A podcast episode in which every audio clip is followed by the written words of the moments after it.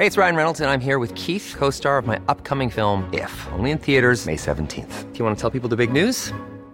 All right, I'll do. Sign up now and you'll get unlimited for $15 a month in six months of Paramount Plus Essential Plan on us. Mintmobile.com slash switch. Upfront payment of $45 equivalent to $15 per month. Unlimited over 40 gigabytes per month. Face lower speeds. Videos at 480p. Active Mint customers by 531.24 get six months of Paramount Plus Essential Plan. Auto renews after six months. Offer ends May 31st, 2024. Separate Paramount Plus registration required. Terms and conditions apply if rated PG. Noticias. ¿Qué tal? ¿Cómo le va? Buenas tardes. Estás a punto de escuchar Yo soy Javier Alatorre. las noticias con Javier Alatorre. La vamos a pasar muy bien. Comenzamos. Necesitas más que suerte para poder olvidarme. Me disculpo porque mi recuerdo va a arruinar tus planes. Voy a estar en cada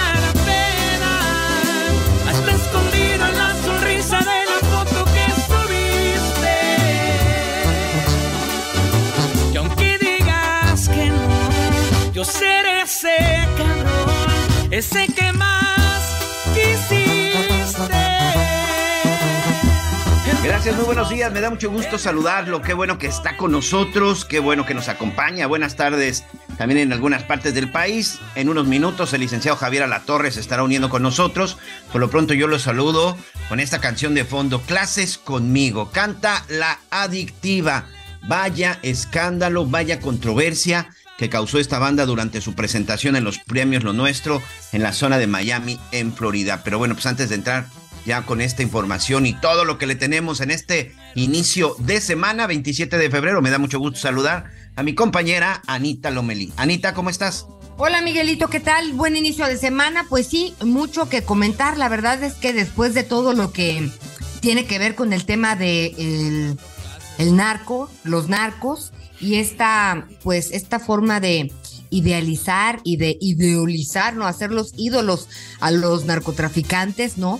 Eh, que siempre están con las más guapas, siempre logran lo que quieren, este, viven al filo, tantas cosas que, que se hablan en relación a este tema, pues sí, sorprendió a propios y extraños, pues que salieran con esta, pues con esta, con esta canción, habiendo tantos temas, habiendo tantos temas, estando atravesando por una guerra, ¿no? Eh, otras cosas que podrían haber sido mucho más interesantes, me parece a mí, a lo mejor menos vendedoras, ¿será por eso, Miguel? ¿Qué dices? Sí, sin duda, yo creo que es un tema más mediático que, que otra cosa y además, este, lamentablemente, por desgracia, esa canción que interpretaron de JGL, que son las iniciales de Joaquín Guzmán Loera, pues es una de las canciones que en este momento pues es una de las canciones más famosas y más sonadas por parte de, la, de, esta banda de regional ranchero, de regional mexicano, La Adictiva. El hecho, el hecho, Anita, es que creo que, creo que por ahí es en donde tenemos que analizar el, el caso, ¿no? Que más allá de las interpretaciones, sabemos que muchas veces estas bandas, la, la verdad es que componen estas canciones a petición, alguien se las encarga y por supuesto que alguien les paga. Ya lo habíamos visto, recordarás que también hubo una vez un caso de la canción del Minilic, de este, también de un intérprete de regional ranchero, a de, nombre Gerardo Ortiz, si no me equivoco, que también en un evento similar, no me acuerdo incluso si también fue en unos premios Lo Nuestro, o también a, a, a nivel nacional, que se cantó esta canción y que también causó mucha controversia. Pero mira, una de las cosas que me llamaron mucho, mucho la atención es que, uno, este programa es grabado. Este programa en muchos países no se transmite en vivo. Y dos, ocurrió en Estados Unidos. Más allá de lo de la canción y todo, nuevamente regresamos al tema de la hipocresía a veces en la Unión, en la Unión Americana. Muchos estarán a favor, muchos estarán en contra. Por supuesto que este, yo en lo personal, no, yo creo que no tenemos que hacer apología del delito y si hoy a quien menos debemos honrar es a quien está envenenando a nuestra gente. Entonces, creo que por ahí tendríamos que empezar, pero también tendríamos que empezar, amigos, en casa. De repente tener cuidado con lo que estamos escuchando y entender que este tipo de canciones lo único que hacen es que nuestros hijos, nuestros jóvenes, pues idolatren a quien no deben, Anita Lomelí. Sí, Miguel, pues mira, no, no creo que hay mucho que, que agregar. Es una tristeza que en medio de tanta tragedia que trae el crimen organizado, el narcotráfico, pues sigamos con estas tonterías, porque a mí me parece que fue un tema nada más y nada menos de que nos vean, ¿no? Háganle como sea, ¿no? Tú métele lo que quieras, esto es lo que estás, tú métele. Este, y pues bueno, es, el tema de la hipocresía está ahí presente, ¿no? Acabamos de salir este, de, de cuántos problemas y de cuántos narcotraficantes y de cuánta apología se ha hecho en relación a, este tema, que sí resulta inverosímil que en un programa eh, pues de, de, de la audiencia de este tipo, ¿no? Los más espectaculares shows, pues los tienen ellos, no esto, los Grammys, los Oscars, lo nuestro, son premios que le dan la vuelta al mundo y pues bueno, ya tendrá, tendremos mucho que reflexionar en relación al tema y de empezar en casa, no hay la menor duda. Pero y luego, pues, y como sociedad, Miguel, porque luego empieza uno en casa pero da igual si enfrente, este, pues tu, tu hija, tu hijo prefiere irse enfrente porque allá puede hacer lo que en su casa no. Entonces, sí son temas que los que tenemos que estar involucrados los medios de comunicación, por supuesto, las escuelas, los padres de familia, las políticas públicas. Es un trabajo, eh, pues, que realmente no se ha hecho en ningún lugar, este, porque, pues, que digan, a ver, no toquen esta, pues, la, no la tocan un ratito. Este, bueno, pe pero, pero hay lugares, Anita. Por ejemplo, hay, hay, hay lugares en nuestro país en donde se supone que los narcocorridos están prohibidos, pero de pronto haces un evento masivo, y, y, perdón, voy a hacer alusión a esto, haces un evento masivo con los famosos Tigres del Norte y los contratas y en un evento masivo, cadena nacional, o sea, de pronto permites que se canten esas canciones. Yo creo que sí, insisto, debemos de predicar con el ejemplo y sobre todo debemos de entender lo que estamos viviendo hoy como sociedad, lo que estamos viviendo hoy con país. Hoy vamos a hablar, por ejemplo, en unos minutos con nuestro compañero corresponsal de lo que sucedió en Tamaulipas, gravísimo lo que sucedió en Tamaulipas con el ejército, en un asunto que tiene que ver, por supuesto, también ahí con la persecución o sobre todo con la lucha contra el crimen organizado. Lo vimos apenas con el caso del Cata Domínguez, que organiza una fiesta infantil y también con la misma temática, con una en donde los niños, en lugar de disfrazarse de indios y vaqueros o de soldados o, ya por lo menos de policías, no, resulta que los disfrazan de sicarios y precisamente también idolatrando las iniciales de JGL de Joaquín Guzmán Loera. Pareciera que este personaje hoy es el que realmente eh, muchos quisieran tener quisieran tener como ejemplo, pero también creo que tenemos, insisto, dejémonos de, hipocr de hipocresías y veamos las cosas como son. No puedes hacer un evento masivo insisto, y en cadena nacional y en donde permitas los narcocorridos. Entonces, mejor vamos a quedar claros, ¿están prohibidos o no están prohibidos? ¿Creemos en la apología del delito o no creemos en la apología del delito? ¿Los estamos enfrentando o no los estamos enfrentando? Creo que deberíamos, si tuviéramos un poco de mayor claridad, creo que incluso nos evitaríamos estos temas y estas discusiones. Mira, yo empezaría con que están prohibidos o no están prohibidos y dónde están prohibidos y no están prohibidos.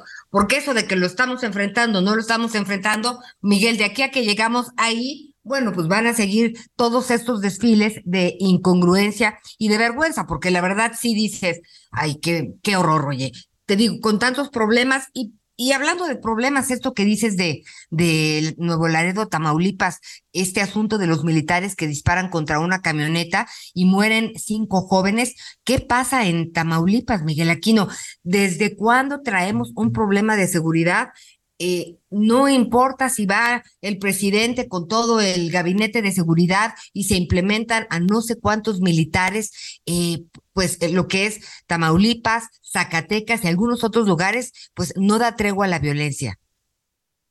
Mira, para hablar del tema, cuando, cuando hablas del tema de Tamaulipas, quien realmente ha estado viviendo de cerca o siguiendo de cerca, empecemos por nuestros propios amigos del estado de Tamaulipas, a quien le mandamos un abrazo, a quien les mandamos todo nuestro, todo nuestro afecto, nuestro cariño, solidaridad. El problema en Tamaulipas tiene más de dos décadas, Anita Lomelí. Quien, insisto, quien de pronto no quiera ver lo que sucede en Tamaulipas es sencillamente porque se está haciendo el ciego o se está haciendo el sordo. Nada más les voy a dar, les voy a dar uno, uno, algunos datos. Cuando detuvieron a Juan García Ábrego a finales de los 90, principio del año 2000, y queda al frente de la organización a los pocos meses, este personaje identificado como Ciel Cárdenas Guillén y se forma esta organización criminal de los Zetas, que lamentablemente fue formada por elementos del ejército mexicano, traidores a la patria, traidores a las Fuerzas Armadas, que eran de los elementos mejor preparados, y se crea este grupo de sicarios y de asesinos. Yo quiero que en este momento uno de nuestros amigos de Tamaulipas me digan si a partir de la creación de ese grupo, a principios del año 2000, y de Ociel Cárdenas Guillén, regresó la calma a su estado. Tamaulipas incluso en muchas de sus ciudades, sobre todo las ciudades, los pueblos fronterizos como Miguel Alemán, que fue en alguna ocasión yo estuve por ahí hace ya hace ya muchos años, son pueblos fantasmas. Los jefes de la policía de esos pueblos prefieren vivir del lado de Texas. ¿Por qué? Porque ni siquiera se sienten seguros en Tamaulipas. Anita, ¿cuántos gobernadores del año 2000 a la fecha no tenían una segunda residencia en la, en la zona de Texas, porque incluso ni siquiera se querían quedar en el estado de Tamaulipas, que era el estado que estaban gobernando.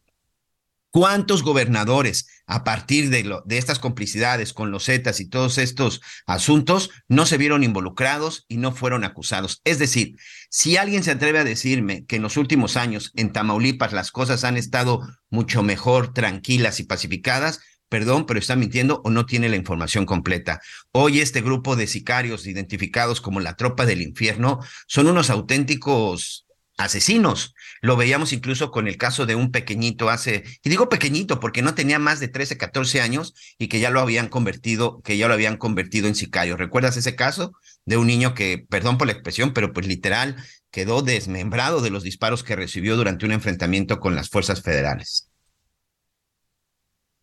Bueno, pues precisamente para hablar del tema está nuestro compañero Carlos Juárez, él es corresponsal del Heraldo Radio en Tamaulipas. Eh, ayer platicaba yo con Gerardo precisamente cuando me enteraba de esta información. Espero que las cosas estén mucho mejor, este Carlos. Y sobre todo, amigo, eh, espero que todo esté más tranquilo. Anoche que platicábamos, pues sí, había tensión, pero también había un poco de enojo. Cuéntanos eh, inicialmente cómo empezó todo esto y por lo pronto te mando un abrazo, Carlos Juárez.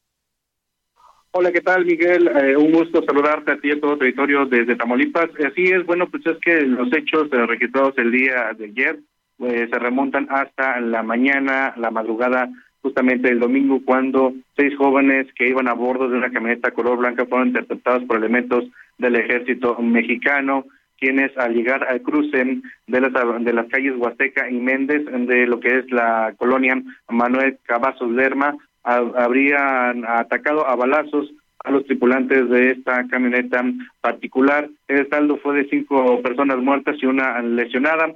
Esto se confirmó a través de un desplegado del Comité de Derechos Humanos justamente de la ciudad de Nuevo Tamaulipas. Hay que señalar que, bueno, también eh, de manera extraoficial se comentaba que se había registrado una persecución y un enfrentamiento a balazos entre lo que vienen siendo los civiles y los elementos de seguridad pública. Sin embargo, esta versión no ha sido confirmada. Tras estos hechos llegaron vecinos y también familiares de las víctimas mortales, quienes en arrestidos comenzaron a agredir con palos, tubos, así como también con piedras a los elementos de la Secretaría de la Defensa Nacional. En el lugar se intercambiaron golpes, eh, y también eh, pudimos observar en las imágenes como uno de los elementos castrenses cayó eh, en una de las camionetas y estuvo siendo golpeado reiterada, en reiteradas ocasiones y pateado también en su cabeza. Y también se observa cómo le avientan una piedra que bueno afortunadamente por el casco no resulta con lesiones. Hay que mencionar que bueno pues ante toda esta agresión que se estaba registrando en este lugar los elementos del ejército mexicano accionaron sus pistolas, así como también sus fusiles. Y bueno, vamos a escuchar parte de lo que se vivió durante ese momento ahí en la ciudad de Nuevo Laredo, si te parece, Miguel.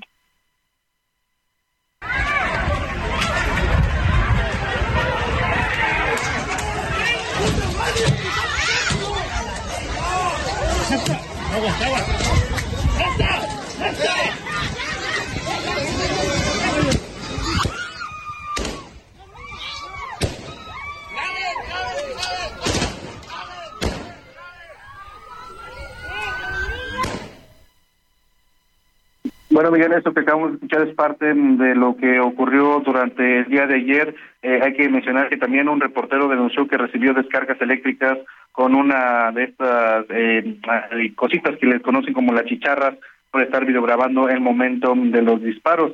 Raimundo Ramos Vázquez, quien es presidente del Comité de Derechos Humanos en esta ciudad de Nuevo Laredo, aseguró que las víctimas son inocentes y que van a interponer todas las denuncias pertinentes en contra de los elementos del ejército mexicano que actuaron de esta manera el día de ayer. Hay que señalar hasta el momento, Miguel, eh, no tenemos ninguna información oficial por parte de la Sedena o de la Fiscalía General de la República sobre estos hechos, pese a que fue esta dependencia que mencionada la que tomó conocimiento de los hechos ocurridos el día de ayer en la colonia Manuel Cavazos Lerma de Nuevo Ladero. Miguel, es la información. Oye, Carlos, a ver, ayúdame, ayúdame un poco a tratar de contarle a nuestros amigos que no tuvieron oportunidad de ver en las redes sociales, pero también esta parte, esta parte en donde inicia el problema es cuando empiezan a agredir a los, a los militares, pero de pronto llega un oficial y lanza disparos al piso para tratar de, espantarlos, que es, vamos a decirle, es el primer enfrentamiento grave que se da. ¿Es correcto? Eh, en, resumen, eh, los eh, ciudadanos, los civiles, se comenzaron a insultar a los elementos del ejército mexicano, después comenzaron a lanzar piedras y también con un tubo los empezaron a agredir eh, físicamente. En un momento dado que ya había demasiados vecinos ah, rodeando a, los militares, uno de ellos desfundó su pistola y hizo ocho disparos eh, contra el pito, que esto fue lo primero que provocó el, escándalo. Después, eh, los mismos vecinos se fueron hacia otra zona donde había otro pequeño grupo de militares y justamente eh, ahí fue el momento en que rodean a uno solo que no estaba participando más que observando todo lo que estaba pasando a este militar lo tiran lo lo avientan debajo de una camioneta lo comienzan a golpear y otros ciudadanos se van contra otros militares y fue en ese momento en que uno de ellos ya eh, detonó su fusil, ya no una pistola, sino uno de los fusiles lo, lo detonó hacia el aire en varias ocasiones, que fue esto último que escuchamos y que lo que provocó el pánico entre reporteros, entre las personas de derechos humanos y los vecinos, incluso señoras de la tercera edad que estaban entre el, eh, así como decirlo, la bola de la, de, la turbia, bueno, pues salieron corriendo cuando los militares accionaron sus fusiles. Anita Lomelí. Oye, y si no me equivoco, eh, pues ya autoridades federales dijeron que no había, pues ninguno de los muchachos portaba armas, ni tampoco en el vehículo se encontró pues nada ilícito, por eso es mucho más eh, sorprendente que, que hayan disparado los uniformados. ¿Tienes información al respecto de esto? ¿Seguimos en que no iban armados? Hasta el momento hemos incluso eh, preguntado, al menos aquí en Tamaulipas, a las autoridades este, locales de Ciudad Pública y de la Fiscalía y reiteraron que todo estaba en manos de la Fiscalía General de la República, que bueno, desafortunadamente aquí en el Estado pues no tenemos eh, la apertura el contacto para justamente saber en qué va la investigación tras, tras estos hechos. Lo que sí está confirmado es que hubo cinco jóvenes que perdieron la vida y uno más se encuentra hospitalizado por eh, recibir tres impactos de bala. Miguel. Sí, creo que creo que hay que esperar la investigación. Eh, creo que hay que esperar la investigación. Hay muchos que ya están ahí eh, pues justificando eh, de alguna otra manera la forma en la que actuó el ejército, muchos incluso lo aplaudían, hay quienes aseguran que, que, hubo un abuso de poder. Ese tipo de cosas, Anita, Carlos, creo que es muy importante que sean claras, que exista la claridad de lo que sucedió. De por sí ya tenemos unas Fuerzas Armadas eh, señaladas, comprometidas, en donde en algunos, en algunos lugares ni siquiera ya son bien recibidos creo que también de manera injusta, ¿no? Como dicen por ahí, a veces se paga justo por pecadores. Por lo tanto, yo creo que la importancia de una investigación clara, sin tapujos, sin tapar nada. Sí, pero Miguel, aquí no lo que, Miguelito, no es posible. Si alguien se equivocó, que cuatro horas después no podamos saber por qué mataron a cinco jóvenes. hoy, por la hoy por la mañana este... era una persecución, era este estaban molestando a alguien, algo tendría que decirse que hay que debe de haber una investigación y que se necesita tiempo sin duda. No podemos señalar a nadie en este momento, pero discúlpenme, alguien tiene que decir por qué cinco jóvenes los mataron, este, por qué los mató el ejército, qué pasó, qué estaba pasando, cuál era el tema, nada más. Sí, yo... la investigación, pero no es posible. Te hablo como madre de familia. No, claro, claro, y además debe de existir esa confianza, insisto, uno, por la cuestión de la impunidad y dos, por el mismo ejército. El ejército se merece que, se, que haya claridad. Si un elemento se equivocó, bueno, pues se tiene, que, se tiene que hablar y se tiene que sancionar si ese es el caso, Anita. Pero creo que sí es muy, muy importante la claridad y saber qué es lo que sucedió. Yo estuve siguiendo la mañanera, estuve escuchando, creo que el tema hoy solamente fue la marcha, no sé si el presidente dijo algo relacionado con lo de Tamaulipas. Yo también hasta donde escuché solamente me quedé con, con el tema de la marcha y algunas otras cuestiones. Entonces de pronto es ahí donde volteamos y vemos y decimos, eh, yo no escuché ni tampoco a la oposición, yo no escuché ni al PRI, no escuché ni al PAN, no escuché al PRD. Es más, yo no, yo no escuché a ninguno de esas figuras políticas que hoy se están peleando los reflectores que hubieran hablado al respecto. A ver, perdón, fueron cinco personas. Hoy no sabemos ni siquiera de qué, de qué se trataba o qué fue lo que sucedió, pero cinco personas ayer fueron, este, murieron durante, pues ni siquiera sé si llamarle enfrentamiento, pero murieron ahí en un operativo militar. Elementos militares fueron golpeados, fueron atacados. Eso pudo haber terminado peor y de veras ninguno de nuestros políticos dijo absolutamente algo. Esas son de las cosas que simple y sencillamente no podemos seguir permitiendo. Ayer lo de la marcha, sí, muy bien. Y que salió mucha gente y como lo dijo el presidente, qué bueno que es un país de libertades. Sí, a mí en lo personal, bien por los que salieron a marchar, mal por haber permitido que se metieran los políticos en la marcha, porque entonces la marcha perdió cualquier contexto ciudadano que me diga si mandes, Anita Lomelí, este Carlos, porque esto se replicó en casi 200 ciudades. Creo que fue un ejercicio ciudadano que iba muy bien, pero en el momento que permitieron que los políticos se, se, inmiscuyeran, creo que es ahí en donde falla. Creo que es ahí en donde debemos de entender que hay políticos en este país que simple sencillamente, pues no ven por sus gobernantes, por sus gobernados, sino simple sencillamente por cuestiones personales. Muchas gracias, Carlos. Saludos, Carlos, estamos pendientes. Estamos muy pendientes, Miguel. Eh, también allá un abrazo a Novedí y bueno, vamos a estar muy pendientes de, los, de las investigaciones, a ver qué es lo que informa la Sedena, la PGR o qué información da el ejército acá en Tamaulipas respecto a esta situación. Este es mi reporte. Buenas tardes. Muchas gracias, amigo, y en verdad un abrazo, un abrazo solidario para todos nuestros amigos en el estado, en el estado de Tamaulipas. Y hoy mucha gente se preguntará, bueno, ¿por qué decidieron? Porque creo que esas son de las cosas importantes y eso es lo que verdaderamente hoy le preocupa a la gente y que tiene que ver con la seguridad. Entiendo lo que dices, Anita, insisto, sin saber qué fue lo que realmente sucedió, pero si de veras se trató de un error o de un asunto de abuso de, de, un abuso de, de, autoridad, no, no le hace bien al ejército, no le hace, bien, al bien a México, no le hace bien al país, claro. Y estos jóvenes no van a regresar. Y sabes qué, Miguel, es muy difícil vivir así. He trabajado, has trabajado en, en Tamaulipas, en Ciudad Victoria, Tamaulipas, en Matamoros, este, para salir a la calle, bueno, o sea, tienes todo el mundo diciéndote que no puedes salir a la calle, que vayas a lo que tienes que hacer y te regreses.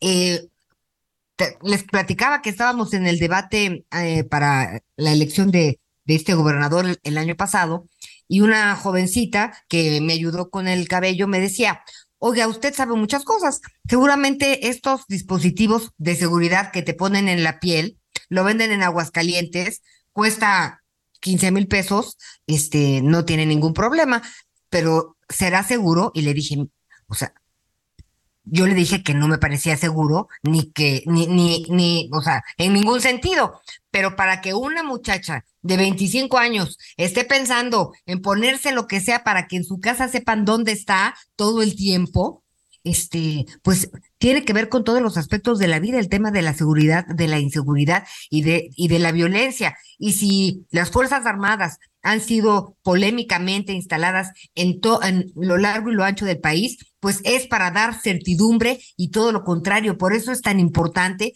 que el silencio no sea tan prolongado, Miguel, que la investigación se lleve a cabo y se tarde lo que te tenga que tardar, pero sí tienen que manifestarse qué estaba pasando, qué estaban, algo tiene que pasar.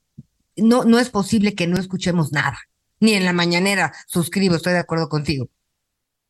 Sí, sí, creo, fíjate, ahorita estaba haciendo una revisión, gracias a todos nuestros amigos que nos escuchan en la zona precisamente de Reynosa, en la zona de Tampico. La gracia les mando un abrazo y me dice, si revisas los últimos cinco gobernadores que hemos tenido, el que no está detenido está bajo investigación y me dice Manuel Cavazos Lerma, también Tomás Yarrington, que sigue preso, Eugenio Hernández, Torre Cantú, actualmente, bueno, ya ves la investigación que existe, aunque todo eso no se determina, del exgobernador Francisco Javier Cabeza de Vaca, pero sí es lo que te digo, o sea, quien diga que las cosas en Tamaulipas han estado tranquilas en las últimas décadas, miente. Tenemos que hacer una pausa y regresamos con más Anita en las noticias con Javier Alatorre.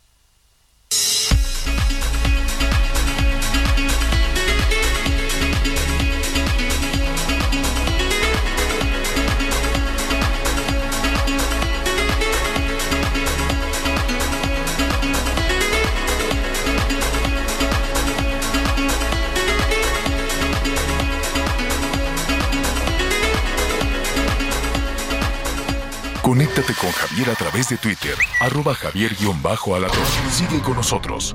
Volvemos con más noticias. Antes que los demás. Todavía hay más información. Continuamos. Las noticias en resumen. Gracias, continuamos con más información y bueno, rápidamente le digo que nueve personas murieron y cinco resultaron heridas al chocar de frente dos camionetas en la carretera Santa Rosa Ocotlán en Jalisco. Aparentemente una de las unidades invadió el carril contrario y ocasionó la tragedia. Ya le decíamos, un enfrentamiento entre sujetos armados sobre la carretera libre Reynosa en el municipio general de eh, General Bravo en Nuevo León dejó un saldo de cuatro hombres calcinados en una camioneta. Alrededor del vehículo quedaron más de 100 cartuchos de diferentes calibres. Hasta el momento se desconoce la identidad de las víctimas. El alcalde de Ocuilán, Estado de México, Emilio Arriaga Villa, fue sentenciado a 75 años de prisión por el delito de secuestro agravado. De acuerdo con las indagatorias, en junio de 2021 ordenó privar de la libertad a un militante de otro partido político con el que competía por la presidencia municipal. Y hoy el dólar se compra en 17 pesos con 84 centavos y se vende en 18 pesos con 86 centavos.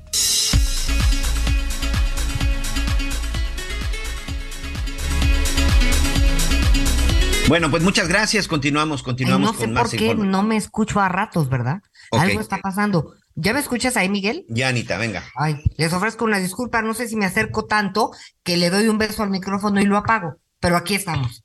Te decía, Miguelito, gracias por la información, que el tema de tener todos nuestros trámites en orden es muy importante. Hoy más que nunca, sobre todo porque todo es fiscal.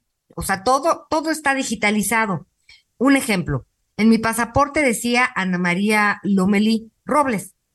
Este, y mi visa decía Ana María Lomelí de Kobe, casada. Entonces, la última vez que viajé, empecé a tener como que el problema de si eres o no eres. Entonces, para tratar de poner en orden eso, Miguel Aquino, o sea, fue todo un eh, pues tiempo, explicaciones, por qué te vas a cambiar del nombre, papeles, no, no es que me cambie de nombre, lo que pasa es que pues siempre había tenido esto de soltera y esta me la saqué ya con mi esposo. Entonces, es un desorden. Organice bien, que tenga escrito bien su nombre, acentos, S, Z, que esté todo bien en su credencial de lector. Ahora en las tarjetas bancarias también es muy importante porque todo se conecta, Miguel. Entonces es necesario que tengamos orden y, por ejemplo, en la Ciudad de México, que en cada entidad cada estado tiene la obligación de tener un registro público de la propiedad, por así decirlo. Cada quien tiene el nombre. En la Ciudad de México se llama el registro público de la propiedad y de comercio. Registro Público de la Propiedad y de Comercio, así es, de la Ciudad de México, realizan 36 trámites, Miguel.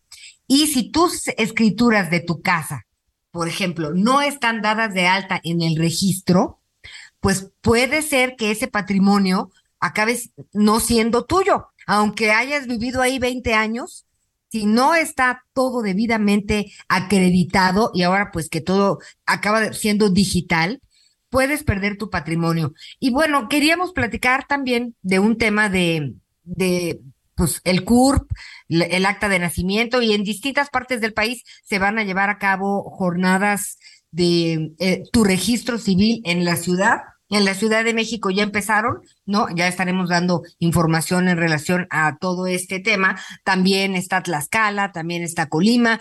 el chiste es que usted se organice para que tenga sus documentos en orden, empezando por el registro civil. Y me da mucho gusto saludar en este momento a Cristela Arellano Moreno, eh, de la Dirección General del Registro Civil de la Ciudad de México. ¿Cómo estás, Cristel? Gracias por estar con nosotros. Hola, bien, gracias. ¿Y tú? También muy bien, gracias. Oye, a ver, platícanos, ¿qué es esto de tu registro civil en la ciudad? Les platico, eh, fue una iniciativa que se logró realizar en atención a la necesidad que existe de las personas que son originarias de otros estados y por ende tienen actos registrales en otros estados. Actualmente viven en la Ciudad de México y les es difícil trasladarse a sus estados de origen para poder realizar trámites relacionados con sus acta de nacimiento, acta de matrimonio, registro de hijas e hijos o de familiares. Por ello, eh, se llevó a cabo la primera edición de tu registro civil en la ciudad este 24 de febrero, el viernes que acabamos de pasar, con el objetivo de acercar ciertos trámites a las personas. Cada estado determinó qué trámites podía traer y fueron los que se ofertaron y se publicaron a través de nuestras redes sociales. Háblanos de qué trámites hay, por ejemplo, en la Ciudad de México, por favor. ¿Perdón? que si nos dices cuáles trámites eh, hay aquí en la Ciudad de México, no todas las personas pues están pendientes de las redes sociales. Platícanos tú. Sí, básicamente se realizó el trámite de captura en Sistema Nacional, que es el trámite más solicitado para que cualquier persona pueda tener su acta a través de cualquier registro civil de los estados. Ese fue uno de los trámites que se ofertó. se recibieron también solicitudes de corrección de actas, se actualizaron actas en plataforma nacional para la, eh, verificar la CUR, se expidieron copias certificadas de actos del Estado Civil de las personas y se brindó orientación sobre trámites de correcciones para quienes no trajeron ese trámite. Oye, ¿cuál es la, importancia de las copias certificadas?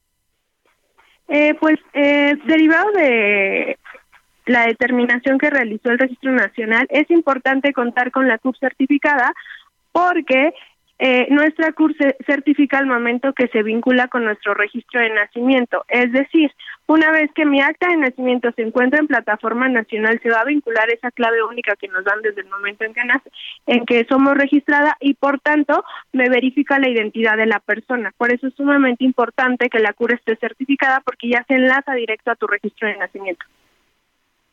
Excelente. Oye, ¿y las personas con discapacidad eh, sí, las personas con discapacidad que acudan se les va a brindar eh, la atención a través de filas especiales para la siguiente ocasión. En esta ocasión se les brindó la atención. Sin embargo, ya estamos viendo la manera de poder eh, garantizar el acceso de todas y todas a esta feria. Bueno, entonces la recomendación es muy clara, de a qué horas a qué horas, cómo pueden saber en dónde se encuentran estos, estos módulos. Es el último viernes de cada mes en la explanada de la Dirección General del Registro Civil en un horario de 10 a 2 de la tarde. Perfecto, Cristel. ¿Y qué nos sugieres? ¿Cuál es tu sugerencia?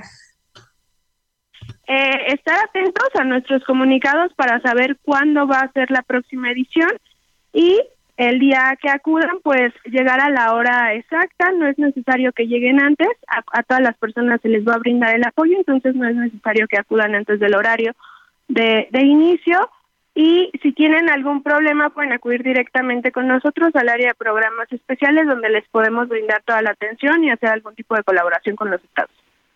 ¿Teléfono o dirección electrónica o qué nos das? ¿Perdón? ¿Nos das tu... ¿A, dónde nos ponemos en contacto con ustedes? En la explanada directamente, este tipo de trámites lo, lo, lo mejor es hacerlo de manera presencial, por eso vienen los estados acá porque ellos se van a poner, quienes reciben todos son los estados, no nosotros.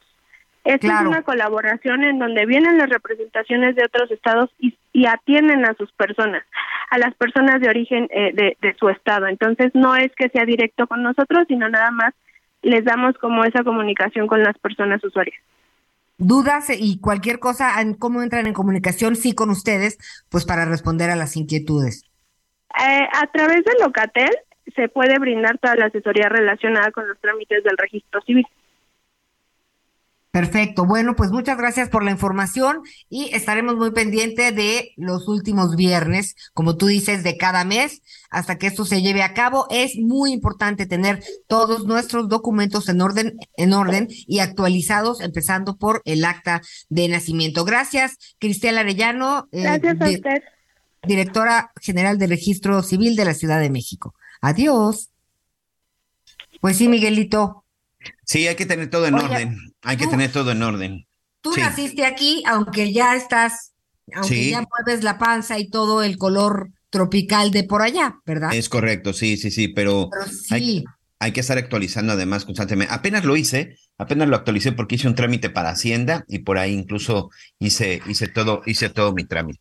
Hay cosas que se pueden lograr muy fácil por, por internet. La verdad es que están las aplicaciones. O sea, se puede se puede avanzar en muchos sentidos, pero con una cosita, un punto mal puesto en su nombre, ya se desgració toda esta cadenita que puede ser muy útil eh, en algunos momentos. Así que por eso es importante que eh, poner atención y empezar. Mi abuela vive en la Ciudad de México, pero nació en Veracruz y para actualizar su acta, para encontrarla, hubo que, pues, tuvimos que contratar pues a un particular porque no de allá porque era complicadísimo, Miguel, así que más vale este pues agarrar estas oportunidades y estar pendientes. Así es. Oye, y antes de pasar a nuestro siguiente tema, gracias a todos nuestros amigos, gracias quien nos está escuchando, nos dice aquí eh, don Jaime McNock, me dice, eh, Miguel, no estoy de acuerdo con usted, marchamos por una convocatoria ciudadana. Así es, don Jaime, no sé si a lo mejor este, me interpreté mal, por supuesto que jamás minimicé, al contrario, orgulloso de lo que vimos ayer, no solamente en el Zócalo de la Ciudad de México. Aquí básicamente mi crítica es con los políticos que se quieren aprovechar siempre de los movimientos y sobre todo de las marchas, de las marchas ciudadanas. Eso es lo que creo que no se vale y, sí, entiendo que si de repente te llega un político, pues tampoco se trata de incitar a la violencia y de sacarlo. Aquí el tema es de que no se aprovechen precisamente de este tipo, de este tipo de, de, de, de movimientos. Muchas gracias, en verdad, Jaime, por su mensaje. Pero bueno, vamos hasta la zona de Nuevo León porque vaya, la semana pasada hubo mucha polémica después de lo que dijo el presidente Andrés Manuel López Obrador, en donde a una pregunta directa de un reportero de si se va a permitir que Tesla instale o no su próxima planta armadora de autos eléctricos en la zona de Nuevo León, pues literal el presidente dijo no, dijo no, si no hay garantía de agua, no y al final nosotros somos los que tenemos que dar los permisos. Eso, por supuesto, que causó mucha reacción en el sector empresarial. Yo por eso le quiero agradecer a Cecilia Carrillo López, ella es directora general de la Confederación Patronal de la República Mexicana, Coparmex en Nuevo León, que nos haya tomado esta llamada y sobre todo, bueno, un poquito tratar de entender cuál es la problemática o si existe o no una problemática en el Estado para que Tesla, para que Tesla llegara aquí. Primero que nada, este, Cecilia, muchas gracias. ¿Cómo tomaron la declaración del presidente viernes pasado? Hola, muy, muy buenos días. Eh, gracias por la invitación. Eh, pues nos tomó por sorpresa la declaración. Eh, la verdad es que creemos que la Tesla y las empresas que vienen a hacer un scouting como lo hizo de ver ya hasta lugares posibles en donde puedan instalarse, pues es porque ya tienen ellos la seguridad de que van a obtener eh, los recursos que necesitan, entre ellos el agua. Entonces yo creo que una confusión en, en la información que tiene el, el presidente, eh, porque eh, si no hubiera los, lo que ellos necesitan, no hubieran siquiera visitado Monterrey. ¿Ustedes tienen conocimiento? porque bueno, se le ha preguntado incluso al propio gobernador Samuel García, eh, que él, fue de hecho el que anunció que muy pronto, sin decir nombres y todo, bueno, pues realmente de ahí salió la información. Pero ustedes tienen un poco de más conocimiento acerca de qué tan próximo o qué tan cercana podría estar la planta. Hay quienes dicen que incluso ya se adquirieron terrenos en la zona de Santa Catarina. Sí, muy buena pregunta. No, no tenemos información de primera mano para saber si qué tan avanzada está la posible instalación de esta empresa. Eh, a veces las inversiones son en meses, a veces tardan dos años, porque pues ellos también tienen eh, asuntos internos que eh, arreglar con respecto a sus fondos, su cadena de suministro, su gente, entonces no, no, no podría tener una respuesta con eso porque no tengo la información. Ahora, al tema relacionado con Tesla, realmente una empresa de ese tamaño, con una inversión de 10 mil millones de dólares, ¿cuál debería de ser la condición para que llegara sin ningún problema, suponiendo de la gravedad? Porque sí es una realidad que hay un problema de agua, pero esto sería un obstáculo. Pues mira, eh, el proceso productivo em, de, de una armadora automotriz, su consumo de agua potable eh, no es alto. Entonces, nosotros creemos que existen las condiciones para que ellos se puedan instalar, a menos que su proceso sea diferente al de otros, por lo cual, pues no debería haber ninguna situación para que Nuevo León no fuera, no estuviera dentro de los de, de, su opción para instalarse, y más porque fue, digo, fue el lugar donde se visitó el primero en México. Entonces, no veo ninguna razón para que ellos eh, decidan no venir, a menos que pues se le pongan obstáculos. Parafraseaba el presidente de la República el viernes pasado, Cecilia, que supuestamente el gobernador en algún momento dijo que el problema del agua es porque hoy están sufriendo las consecuencias de su éxito. Es decir, está creciendo tanto o ha crecido tanto el estado de Nuevo León que por eso servicios básicos como el agua empiezan a fallar. ¿Será que se está dando un crecimiento, pero no se está dando de manera paralela o de manera conjunta el crecimiento de los servicios? Fíjate que sí es una realidad debido al éxito económico que tiene Nuevo León, nuestra población ha crecido, no solamente por las personas que nacimos y, vivimos aquí, eh, sino también porque ha habido mucha migración de personas de otras partes eh, de México o del mundo buscando una oportunidad de trabajo aquí en, en nuestro estado y obviamente el crecimiento de la población ha sido superior y por eso es la insistencia de el ahora gobernador que tenemos de tener los recursos que se necesitan para atender todas sus necesidades, ya que la mayoría de los recursos que provienen para atender, por ejemplo, infraestructura, eh, para atender temas de salud, viene del gobierno federal. Entonces, la, esta eh, eh, preocupación que siente nuestro presidente por el Estado, específicamente por el agua, pues ojalá se pueda también traducir en mayores recursos, en mayores beneficios para nuestro Estado para que podamos atender todas nuestras necesidades.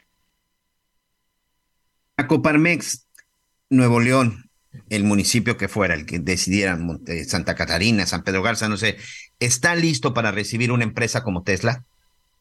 Todos están ávidos de tener una inversión de ese tamaño, sobre todo por la marca porque déjame también decir, hay eh, empresas ya instaladas aquí que tienen mayor número de trabajadores de lo que Tesla ha dicho que va a traer. O bueno, no e, ellos, el, el gobierno, pero todos están interesados en, en traer modernidad, en traer empleos bien remunerados. Entonces, créeme que Nuevo León está listo para recibirlos. Ítalo Melí está con nosotros también y quiere, quiere hacerte unas preguntas. Gracias. Bueno, el tema, el, tema de, de, la sequía, pues vemos también, Jalisco trae un problema tremendo, en distintas partes del país, la Ciudad de México misma, este, pero digo, hablas de los obstáculos, los obstáculos tienen que ver pues con los permisos que tendría que dar el gobierno de México para que esto se llevara a cabo. Entonces, pues realmente, independientemente de que sea el problema del agua, este, el, el argumento principal por parte del gobierno federal para que no llegue eh, Tesla a Nuevo León, este finalmente quien termina, pues quien tiene la última palabra, pues es el gobierno, ¿no? Sí, pues mira, para crear una empresa y sacar el RFC, pues hay quienes ya están tomando muchos meses, entonces quizá la restricción no va a ser el agua, sino otros trámites que una empresa grande o pequeña tienen que hacer ante el gobierno federal eh, y también estatal y municipal que toman más tiempo de, del que quisiéramos.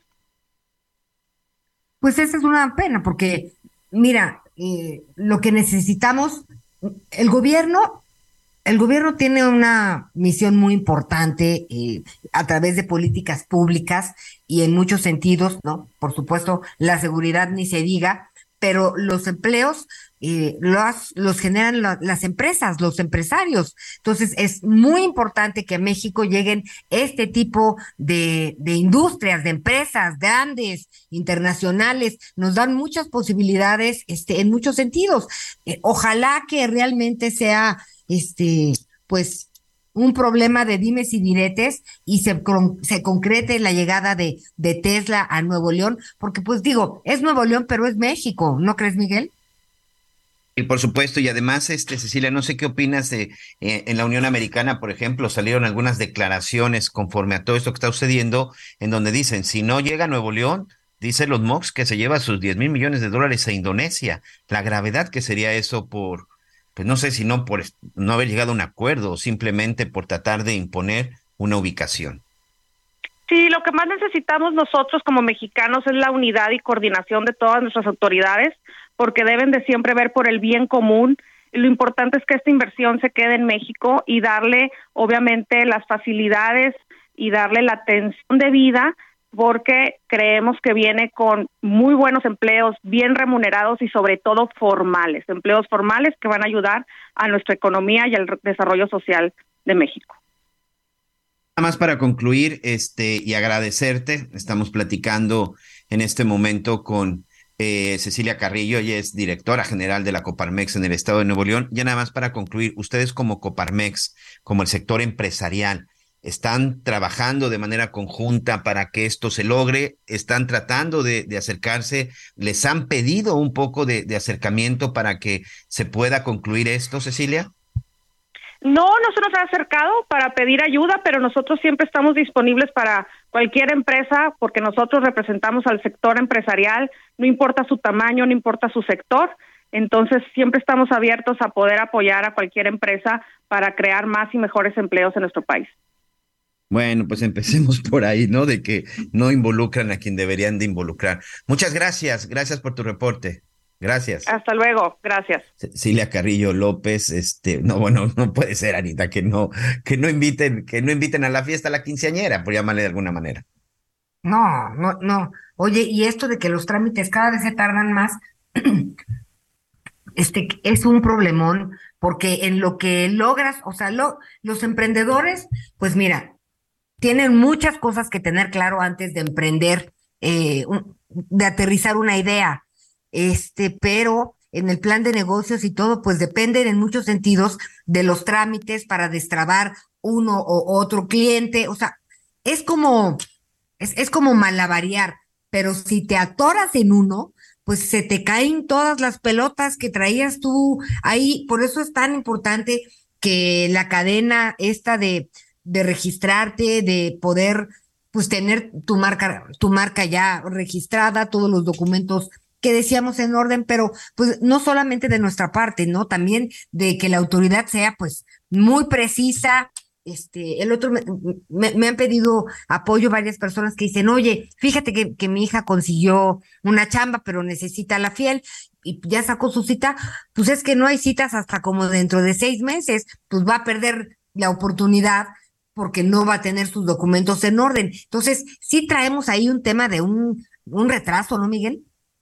Sí, es muy complicado. Yo la semana pasada, por ejemplo, que estuve por ahí actualizando algunas cosas eh, de, de, Hacienda, sí hay un retraso, sí de, de repente hay cosas que pueden ser ahí medio lentas y la tramitología a veces es lo que provoca pues estas, pues estas ganas de emprender, aunque en el caso específico de Nuevo León, pues yo creo que no tiene que ver, no, no tiene que ver con un asunto de trámites.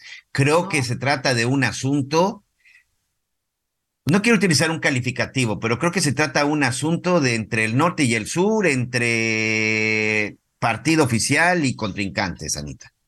Pues esperemos que no, que, que, que Estamos hablando de 10 mil millones de dólares. No, no, no, no. De la empresa, de una de las empresas más importantes en este momento a nivel mundial. Sería terrible y sería muy lamentable que finalmente Elon Musk y su empresa Tesla decidieran porque yo no he escuchado o no he leído, sobre todo he estado revisando algunas columnas financieras en la Unión Americana, de alguna posibilidad de que si Nuevo León no es, ¿qué otro lugar de México? No, lo que dicen es, si no es a México, pues nos vamos a Indonesia. O sea, si no es en Nuevo León, México, nos vamos a Indonesia. La gravedad que sería que debido a esta circunstancia eh, no se pudiera concretar. Además, ya se dijo, el agua que utiliza esta empresa ni siquiera es eh, agua potable, utilizan solo el 3% de agua tratada. Ahora, la otra podría ser que una de las condiciones o una de las de los acuerdos con Tesla es que apoye para que el sistema hídrico en el estado de Nuevo León pues se, se, instale con mayor rapidez. No lo sé, o sea, más allá de decir no, pues más bien es Vamos a ver cómo sí. Cómo sí, claro que sí, cómo sí. Eso, eso, e, e, esa tendría que ser nuestra filosofía. Fíjate que estaba yo viendo cuántas plantas Tesla hay en el mundo. Pues en Estados Unidos cuenta con tres fábricas. Y bueno, la, última que está en, en Nevada, este, pues es para producción de motores y de baterías.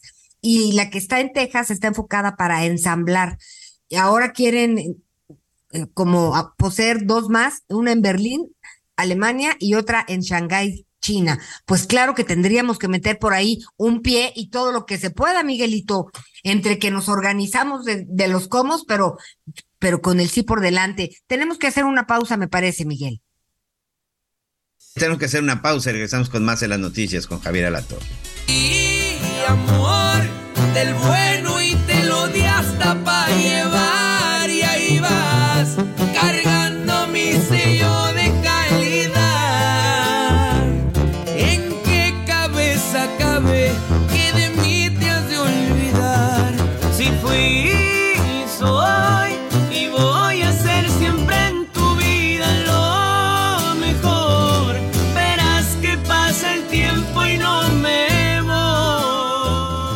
Conéctate con Miguel Aquino a través de Twitter arroba Miguel Aquino. Toda la información antes que los demás. Ya volvemos. Todavía hay más información. Continuamos. Bueno, muy bien, estamos entrando ya a... Millions of people have lost weight with personalized plans from Noom, like Evan, who can't stand salads and still lost 50 pounds. Salads, generally, for most people, are the easy button, right? For me, that wasn't an option. I never really was a salad guy. That's just not who I am. But Noom worked for me. Get your personalized plan today at Noom.com. Real Noom user compensated to provide their story. In four weeks, the typical Noom user can expect to lose one to two pounds per week. Individual results may vary. La segunda hora, la segunda hora de programa. Qué bueno, qué bueno que nos acompañan. Qué calorcito, ¿eh? Ya en diferentes, eh, en diferentes estados, diferentes regiones. Nuestros amigos nos dicen, oiga, no van a decir nada del calor. Sí, claro. Estamos llegando ya, todavía estamos en invierno. Y estamos ya en algunas regiones entre 35 y 40 grados. Para la Ciudad de México el pronóstico indica que vamos a tener unos golpes de calor ya ¿eh? en, un, en un ratito que estamos todavía pues ya acabando febrero, marzo y espérese para abril, mayo, unos calorones unos calorones tremendos y vamos a seguir también con toda esa discusión que si agua, que no agua. A propósito de agua, ya pues finalmente este están eh, eh, todavía no se dan detalles, pero ya se reunió eh, a distancia, ¿no? El presidente López Obrador con, con Elon Musk.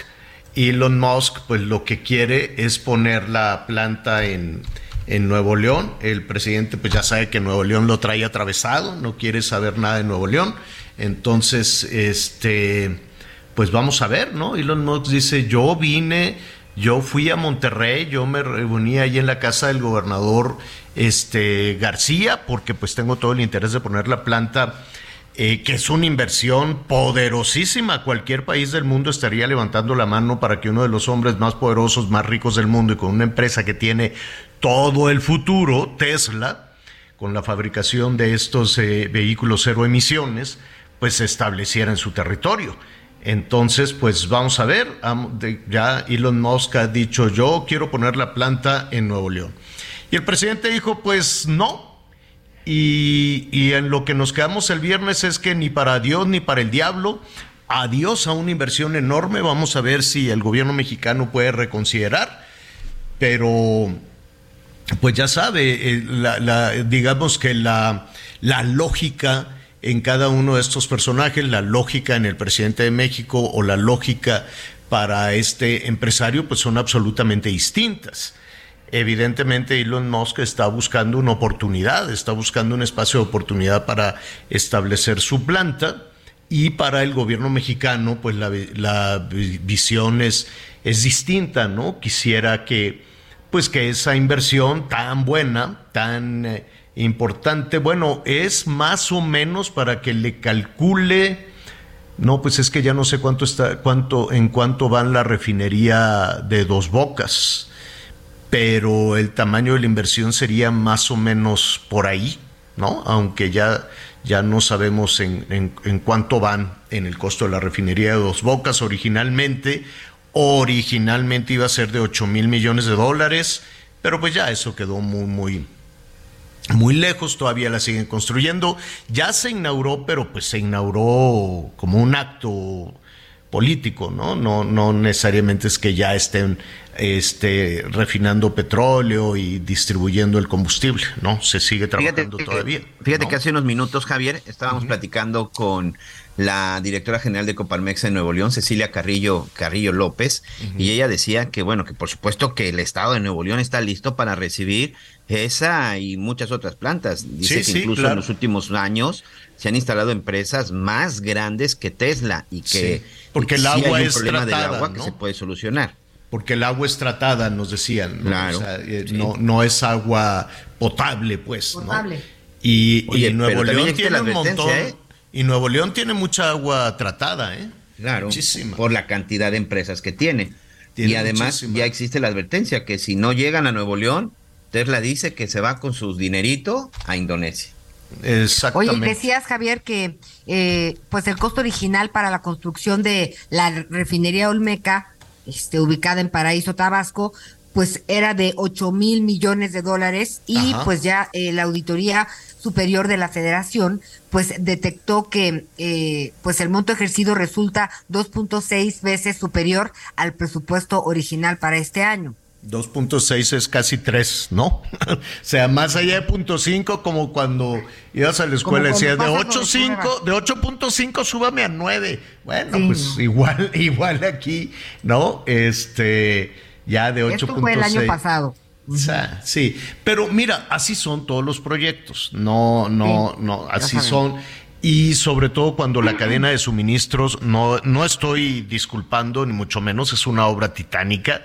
La conozco, tú también la conoces, Anita, hemos ido, hemos visto, conocemos ahí todo el esfuerzo que, se- que, que se está haciendo, cómo están involucradas empresas de la India, de Inglaterra, de todos lados, ¿no? Se construyó en tiempo récord, también hay que decirlo. Pues todavía no se acaba de decir, entonces el tiempo Hasta récord. julio sabremos si hay barril o no hay barril. Entonces, entonces sigue construyéndose, ni siquiera podemos Sigue decir que ya construyéndose, sigue es lo que les decía, se inauguró, Supone que está en un periodo de prueba, sí. se inauguró, pero se sigue, se sigue, se sigue construyendo, entonces todavía no sabemos si ese que 2.6 se triplica entonces, ¿no? 3 por Ajá. 8, entonces pues imagínate, sería 24 mil millones de dólares en lugar de los 8 mil millones de dólares eh, originales. Muchas de las obras por muchas cosas, ¿no? Por problemas administrativos o por problemas de la premura de, de sacar adelante las obras, pero también es cierto que el costo del acero, el costo de los insumos, la cadena de suministros, muchas cosas se trastornaron en el, en el camino. Entonces, pues ya veremos, ¿no? Ya veremos qué es lo que sucede y ya veremos también qué es lo que sucede con esa planta. Saludos a Nuevo León. Y sí, estaba, estábamos muy, muy atentos a, escuchar lo que nos dicen allá en Nuevo León y efectivamente, ¿no?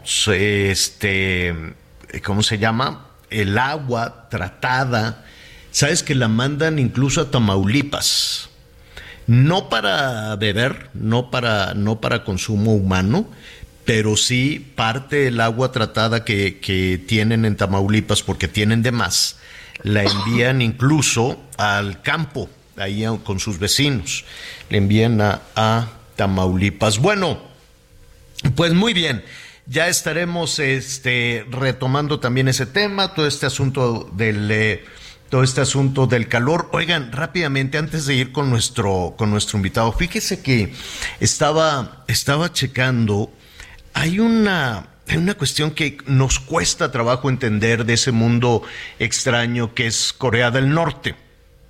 No sé cómo andamos con de, eh, de amistosos con Kim Jong-un, la verdad, eh, no lo sé, con esto de que el gobierno mexicano pues le caen bien algunos dictadores, pues no sé, no sé cómo esté el tema con, con Corea del Norte, pero de que es un dictador es tremendo. Pero me llamó muchísimo la atención, le están pasando en Corea del Norte de lo poco que se puede filtrar hacia el mundo, iba yo a decir hacia Occidente o hacia el mundo, le están pasando fatal con hambrunas, con la producción de alimentos. O sea, toda, toda esta cosa que ni siquiera es una dictadura, es una cosa terrible lo, lo de este señor, el gobierno norcoreano. Es que invierten más en armas nucleares que en alimentos. Pues sí, invierten más en armas nucleares que en alimentos, pero invierten más en, el, en, en las loas a su dictador. Ah. Entonces, mire usted cómo lo, señor productor, eh, vamos a oír en coreano, pero entonces imagínese un salón enorme, enorme, enorme, enorme, así como los, ¿se acuerda aquellas referencias del Partido Comunista Chino y de todas aquellas asambleas multitudinarias? Bueno, pues hágase de cuenta de ese tamaño, todos pequeñitos, todo pintado de rojo, con un atril gigantesco para que este señor ya sabe el corte de pelo a la Kim Jong-un, así con copete, como, como el Kevin y el Brian, hazte de cuenta, pero él lo puso de moda el Kim Jong-un. Ahora así algunos chavos, este, sobre todo en la Ciudad de México, se cortan el pelo a la Kim Jong-un. Entonces sale para anunciar que es una tragedia.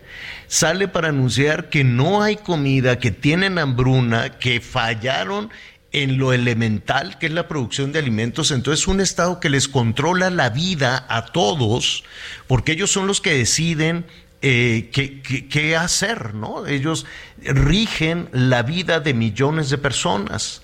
Entonces yo, yo me quiero imaginar, por ejemplo, en, en, nuestro país, en un país democrático, pues alguien que salga a dar esas terribles cuentas, pues lo abucheas o le dices de cosas o, yo no sé.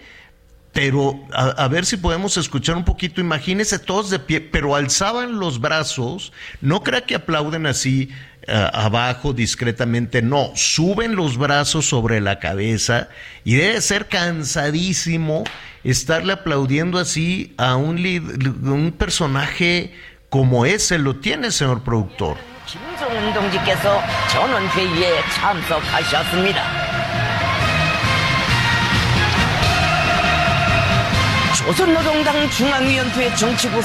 Y entonces Imagínese la escena, la conductora, pues yo no sé coreano, pero me voy a esforzar, ¿no? Entonces decía, aquí viene nuestro líder máximo, eh, maravilloso, a decirnos que nos estamos muriendo de hambre. ¿Qué? ¿Qué? Que tenemos una crisis alimentaria brutal. ¿Qué? ¿Qué? Y le están aplaudiendo. Y la música a todo lo que daba, y los coreanos así, ¡eh! ¡eh! Tú dices, bueno, ¿en qué mundo estamos? donde le tienes que aplaudir a los dictadores, donde les tienes que aplaudir a rabiar para que salgan a decirte, ¿sabes qué?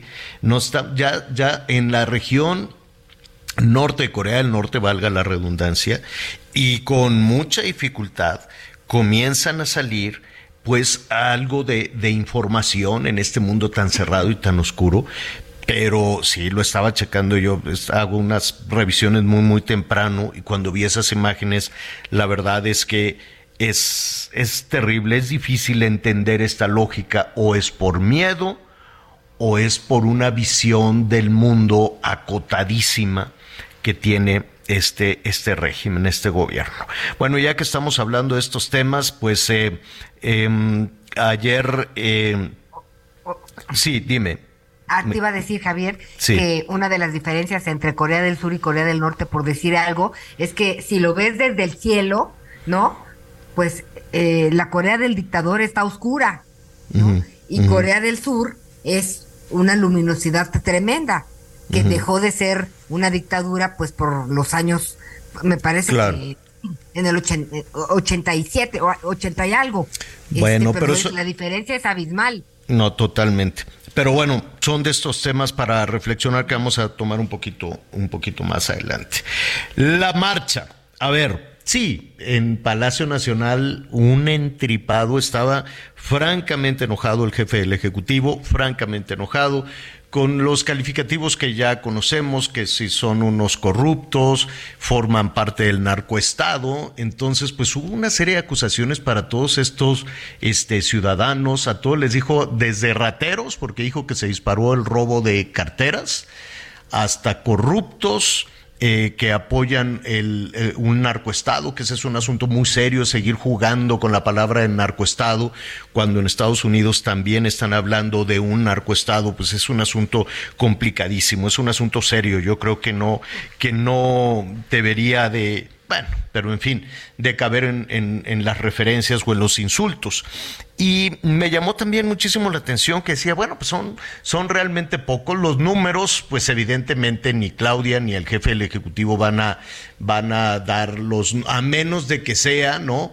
Este, por ejemplo, pues un concierto, una marcha de Morena, entonces sí son 250 mil los que fueron al concierto, pero pues sí son... ya, nos dijo que hay que estar pendientes de la que va a haber el 18 de marzo, que es así.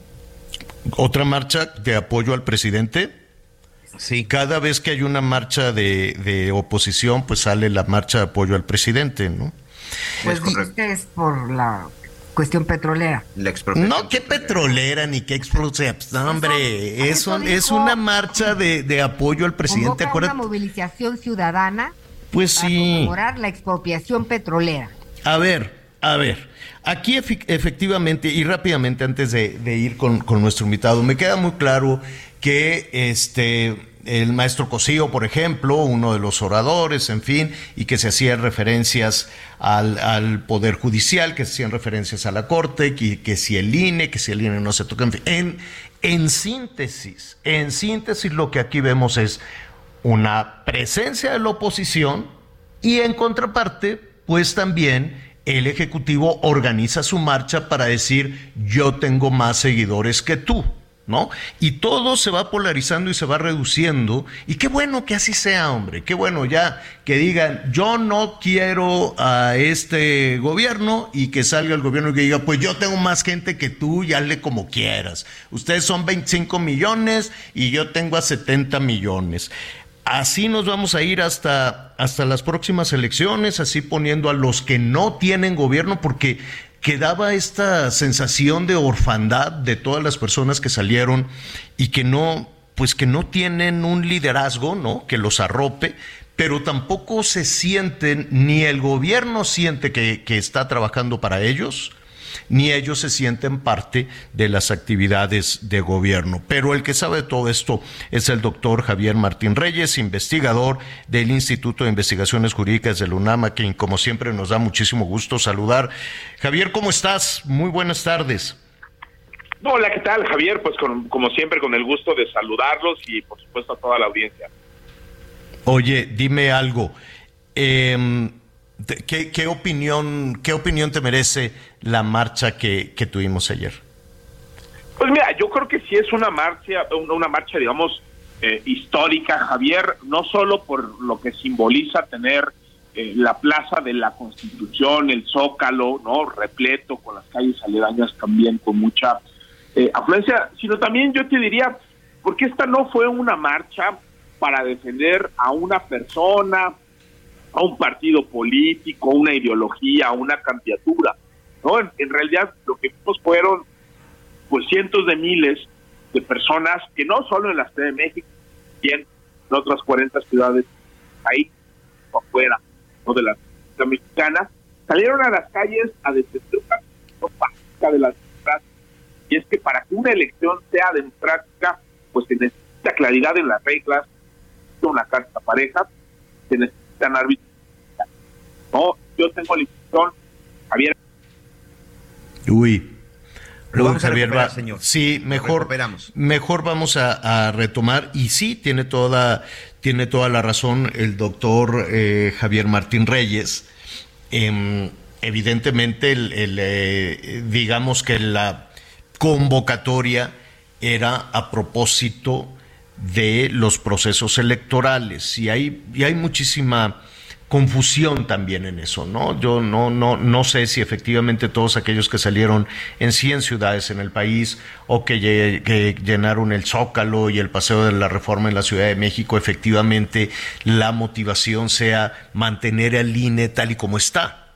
No lo sé o sea, sí me queda claro que teníamos una, eh, un, sistema electoral carísimo, Miguel, ¿no? Un sistema electoral en el cual sí había una oportunidad de ajuste y además eh, que necesita hacer cambios, por supuesto. Exacto, que se necesita hacer cambios y que se necesita también voltear a ver a los partidos políticos, porque ellos son los que hacen trampa, ellos son los que hacen fraude y ellos son los que tienen un dineral que eso sí dijeron, no, no, no, quítale el dinero al INE, pero a mí no. Ya tenemos, eh, eh, ahora sí, perdón Javier, la línea la estaba fallando un poquito, me, me comentabas. No, no, ni te, ni te preocupes, Javier. No, te decía que más allá de lo simbólico y de la imagen, que por supuesto llama muchísimo la atención, yo creo que sí es eh, pues muy significativo que cientos de miles de personas en todo el país y en otras ciudades hayan salido a defender pues una institución que por supuesto tiene sus problemas, podrían mejorar, todo eso es democrático. Pero a final de cuentas, para que esta elección a democrática, Javier, pues sí necesitamos algunas no la primera es que haya una cancha. Seguimos teniendo algunos problemas, se nos corta. Este, deme un segundo y lo recuperamos, señor. bueno, muy bien. Sí, sí, yo eh, vamos a buscar una una buena comunicación, vamos a buscar una buena línea, se nos viene un poquito el tiempo encima, pero buscaremos tener una, una buena comunicación para retomar todo este tema de ayer. Eh, y, rápidamente, muchísimas gracias por todos sus comentarios. Yo, a mí no me gustaría subirme en el tema de ellos y nosotros, ¿no? Yo, yo estaría del lado, yo estaría del lado de, de los ciudadanos que, que, que prefieren construir. Me queda claro que en la competencia electoral le apuesta y la competencia política en general le apuesta a la división, le apuesta al encono, ¿no? Le apuesta a, convocar al, eh, ciudadano enojado o al ciudadano eh, pues que, defraudado por muchísimas situaciones. Y esa es un poco la naturaleza de los partidos políticos. Ojalá lo que se vio, por ejemplo, eh, toda esa multitud que está en espera de un liderazgo, yo siento que no, que no lo tienen, pues un liderazgo que por alguna razón podría tomar el propio gobierno federal, pero no lo quiere, ¿no? Lo batea, dice, son 25 millones que a mí no me importan. Pero por otro lado, son 25 millones que yo no veo un, liderazgo real, Miguel. Ahora es una cifra que muchos se preguntan que quién sabe de dónde salió. Ya recuperamos al entrevistado, Javier. no sabes cómo nos apena que tenemos toda esta pésima comunicación, Tocayo. Me decías, perdón. No, ni, te preocupes, Tocayo. Ojalá la tercera sea la vencida. Este, pero, te decía sintetizando mucho, ¿no? Creo que sí es significativo que esta sea una marcha para defender una institución que por supuesto tiene problemas, que podría ser mejorada eh, en muchas dimensiones, pero que sí nos garantiza eh, algunas cosas mínimas, Javier, ¿no? Que los votos se cuenten y se cuenten bien, eso es algo que hacemos muy bien en México, digamos, incluso en eso el INE sí es un referente a nivel eh, internacional. Eh, es una institución que además hace una labor titánica, ¿no? Seguramente muchas eh, de las personas que nos están escuchando eh, han recibido en algún momento algún funcionario del INE que los invita a ser funcionarios de casilla, que luego les puede dar capacitación.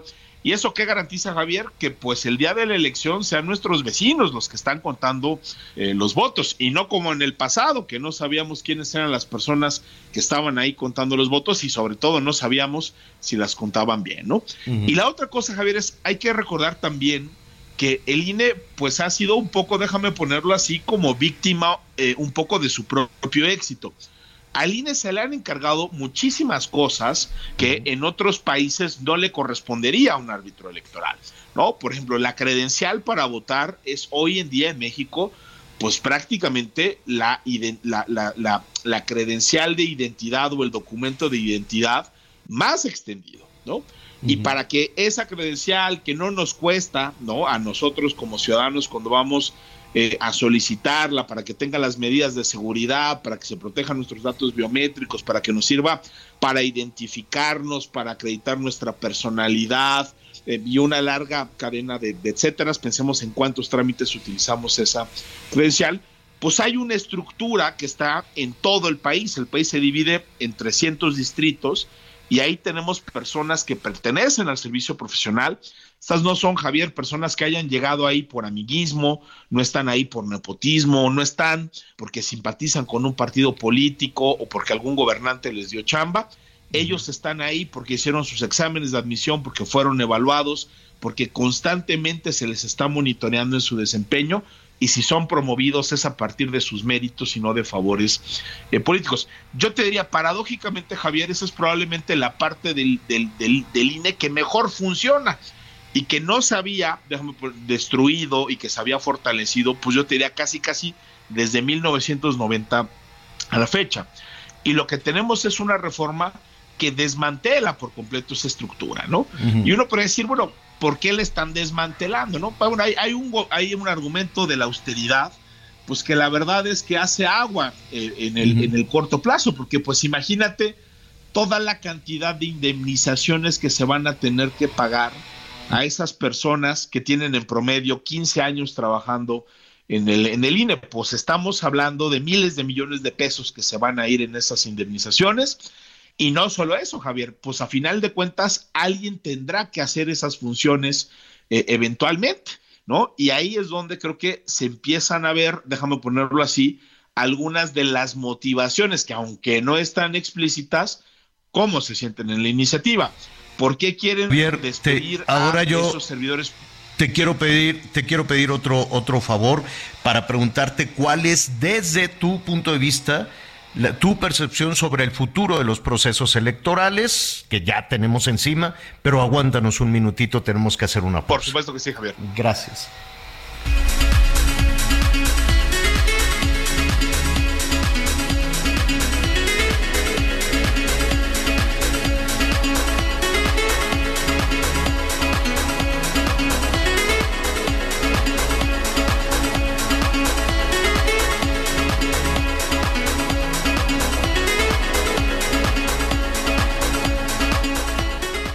Conéctate con Ana María a través de Twitter, arroba Anita Lomelí. Sigue con nosotros. Volvemos con más noticias. Antes que los demás. Todavía hay más información. Continuamos. Bueno, muy bien. Eh, vamos a, a, continuar con este análisis del plan B, de la marcha, de este llamado eh, ciudadano también y del futuro del INE. Estamos platicando con el doctor Javier Martín Reyes, investigador del Instituto de Investigaciones Jurídicas de la UNAM. Te agradecemos, te agradecemos muchísimo. Un poquito accidentada la conversación de hoy, pero siempre muy útil, Tocayo. Muchísimas gracias por, por mantenerte en la línea. Eh, ¿qué, ¿qué, tenemos hoy en día eh, respecto al plan B? Entiendo que se tendría todavía que publicar en el diario oficial de la Federación, que para eso tiene un tramo muy importante, que tal vez, y digo que solo tal vez, el Ejecutivo va a querer utilizar prácticamente hasta el último día. ¿Y qué pasaría después? Sí, a ver, totalmente de acuerdo, Javier. Digamos, ahorita hay una primera interrogante que es, pues, en qué momento el presidente va a publicar eh, la reforma. Digamos, teóricamente la podría vetar, sabemos que eso no va a suceder, entonces esta es una discusión más bien de cuando. A partir de ese momento, Javier, yo te diría, lo que se van a activar son buena parte de los plazos para presentar diferentes tipos de impugnaciones. Te menciono tres. La Corte resuelve tanto acciones de inconstitucionalidad como controversias constitucionales. Y estas son vías en las cuales las impugnaciones se van directamente a la Corte y la Corte, a través de estas figuras, podría incluso invalidar totalmente la reforma. ¿no? Eh, uno de los argumentos que se ha puesto sobre la mesa, que, que mencionó el día de ayer eh, José Ramón Cosío, ministro en retiro, que fue precisamente orador en la marcha, pues es que hubo muchísimos vicios en el procedimiento de aprobación de la reforma. Todos recordaremos que el mismo día que se rechaza el llamado Plan A, es decir, esa reforma constitucional que quería el presidente de la República, se presenta de inmediato, ¿no? El llamado Plan B. No hay prácticamente ningún tiempo para que los legisladores pudieran siquiera estudiar y comprender el, el, el este, el, sentido de la reforma, se hizo una sustitución. bueno, ahí hay argumentos que le permitirían al también se pueden, a partir de que se publique la reforma, Javier, cierto tipo de amparos, ¿no? aunque los amparos no sirven como tal para impugnar, déjame ponerlo así, decisiones de autoridades electorales. La verdad, esta es una reforma que afecta otros derechos humanos diferentes a los político-electorales, como el derecho a la personalidad, la protección de los datos personales, ¿no? el derecho al nombre, justamente por todas estas otras funciones que tiene el INE y que serían afectadas. Entonces también habrá que estar muy al pendiente de amparos que puedan presentar pues personas ciudadanas comunes y corrientes que sientan una afectación, obviamente las personas que serán eh, despedidas, ¿no? Eventualmente podrían presentar amparos y también organizaciones de la sociedad civil. Y a partir de la publicación, Javier, que también es muy importante, es, pues tú imagínate, esta es una eh, reforma tan compleja y que introduce tantos cambios, pues que necesariamente se va a tener que traducir en una enorme cantidad de decisiones que tomará sobre todo el Instituto Nacional Electoral. Y todas esas decisiones en lo individual pueden ser impugnadas. ¿Ante quién? Ante el Tribunal Electoral del Poder Judicial de la Federación. Entonces, lo que vamos a ver seguramente, Javier, es una enorme cantidad de impugnaciones. Yo no descartaría que esta se convierta en la reforma electoral más impugnada en la historia constitucional eh, de México. Y este es, déjame ponerlo así, eh, un, un, proceso de litigios que se va a jugar pues en tres canchas diferentes, en la cancha de la Suprema Corte, en la cancha del Tribunal Electoral y tampoco habría que descartar que esto también eventualmente se resuelva pues en la cancha de los juzgados y los tribunales y eventualmente en la corte, pero por la vía del amparo, ¿no? Me queda, me queda muy claro, Javier, que mm, para la clase política nacional no, no, no, vaya, no tienen sus tiempos que son distintos a los tiempos eh, ciudadanos, ¿no? Tienen sus estrategias, calculan el tiempo, pero hay una fecha límite, incluso para las cuestiones políticas, incluso para las cuestiones electorales. Em, me refiero a, ya, bueno, ya estamos eh, abiertamente en una campaña política, en una campaña electoral, pero no me refiero a Estado de México y Coahuila, sino a la elección presidencial. Em, ¿qué, puede pasar? Pues mira, aquí el, aquí el gran riesgo, Javier, yo te diría, a ver, yo, yo coincido, ¿no? Desgraciadamente ya estamos en una campaña anticipadísima a la presidencia, ¿no? O sea, aquí lo que vemos es un desfase de los tiempos legales, ¿no? Que falta mucho para las precampañas y las campañas oficiales, pero pues ya todos sabemos quiénes aspiran, ya las llamadas corcholatas están haciendo sus actividades, ahí tratando de darle la vuelta a la ley, eso es una situación como muy desafortunada. Pero yo te diría, quizá lo más peligroso, Javier, es que esta reforma electoral lo que puede poner en riesgo es cuestiones tan básicas como que se puedan instalar las casillas. ¿No? Porque se está despidiendo a las personas que llevan años organizando elecciones, capacitando a la ciudadanía y haciendo todo lo necesario a lo mejor, para que... A lo mejor, Tocayo, los ciudadanos no las pueden instalar, pero alguien las instalará. ¿No? Es decir, que ese es el otro riesgo. Pues no, no, no, no veo yo el riesgo de quedarnos sin casillas. Más bien, ¿quién va a recibir los votos? ¿Quién va a contar los votos? ¿Y quién va a dar el nombre del ganador? Y quizá puede pasar las dos cosas, Javier. O sea, es decir, eh, esta administración, y lo digo haciéndome cargo de lo, de lo que digo, lo que nos ha demostrado es que no son particularmente buenos en términos de la logística y de las capacidades técnicas. Por eso tenemos unos niveles de desabasto en medicinas, por ejemplo, que no habíamos visto en, en, en, en otros gobiernos, haciéndome cargo que pudo haber problemas de corrupción, sí, sin, sin duda, ¿no? Pero entonces, Aquí lo que nos puede pasar es que si despiden a ese 85% y no logran a contratar a las personas necesarias para instalar las casillas, pues en una de esas las casillas no se instalan como se debería y la ley electoral dice que si no se instala el 20% de las casillas hay incluso un riesgo de anular las elecciones. El otro riesgo que también es real, pues es eso, es quizás si logran capacitar a las personas, pero esta nueva ley electoral, imagínate Javier nada más, les dice que no tienen que capacitar a todas las personas que correspondería, sino que van a poder seleccionar cuál es el número óptimo. Entonces ahí también van a tener un margen para, tal vez con criterios políticos, seleccionar a ver quién cuenta los votos. Entonces, Exacto, déjame ponerlo así. A las elecciones les habíamos puesto muchísimos candados por, por el pasado que tenemos en México de las trampas electorales.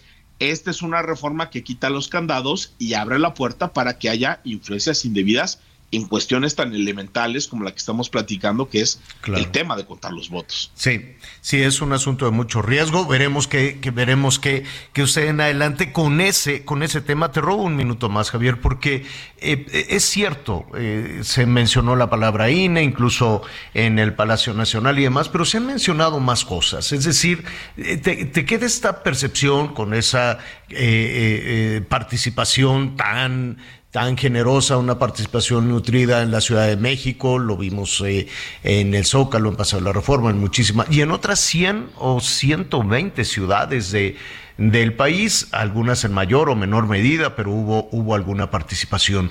Em, ¿Tiene, ¿Tiene liderazgo esta, esta multitud? ¿Estaban realmente los participantes en la jornada de ayer preocupados únicamente por el INE?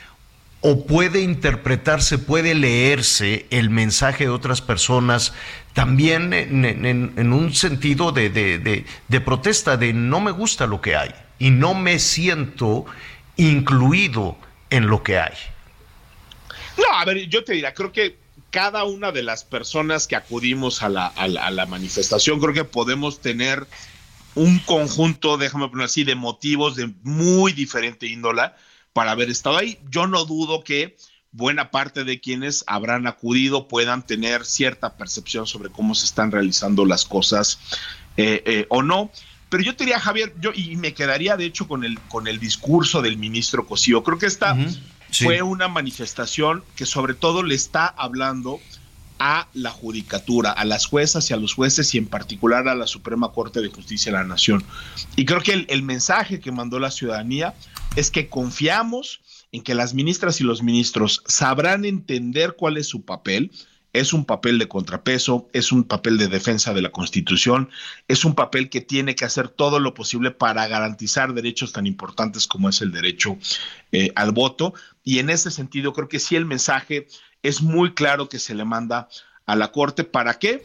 Para que se tome en serio su papel, para que analice los argumentos con rigor y si hay que invalidar esa reforma, que se invalide en el 24, Javier, ganará quien tenga el mayor número de los votos y así es la democracia y los demócratas siempre tenemos que aceptar los resultados, ¿no? Pero creo que ese era el mensaje importante, por lo menos yo es con el que me quedo.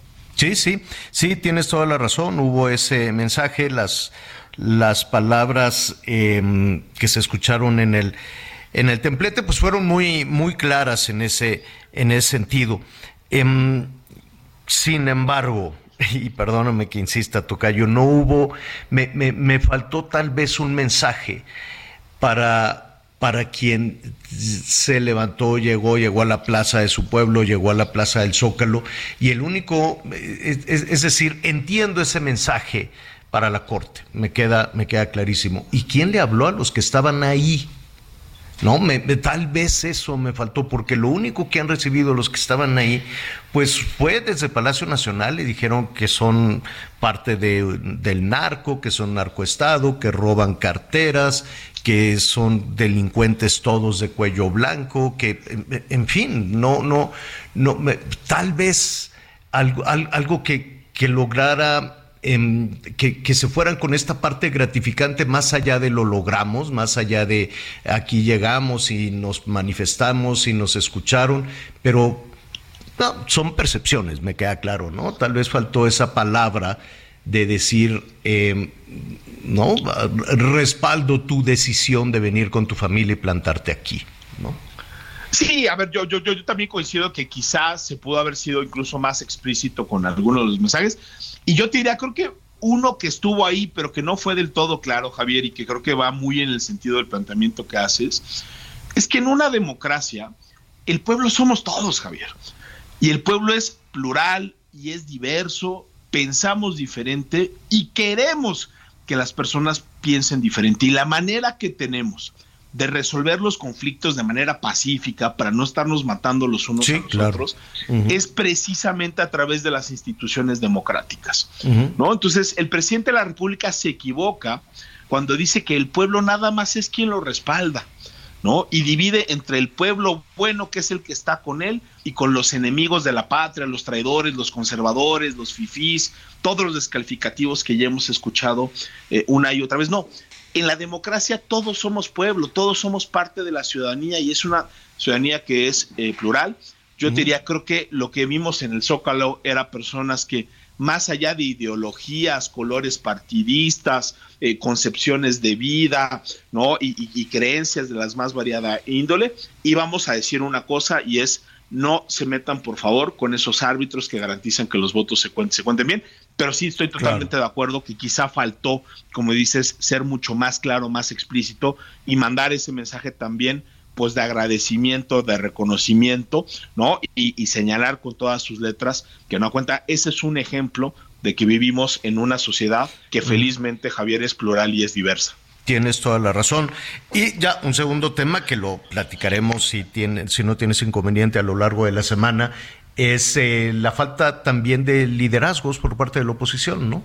Un liderazgo que logre precisamente este, acercarse a, a las eh, personas que este fin de semana salieron a, manifestar sus, sus ideas. ¿no? Y, y, sí, tienes toda la razón, alrededor de lo dicho por el ministro Cosío, pues habrá, se, se, sintetiza mucho el, eh, el, objetivo de todo esto.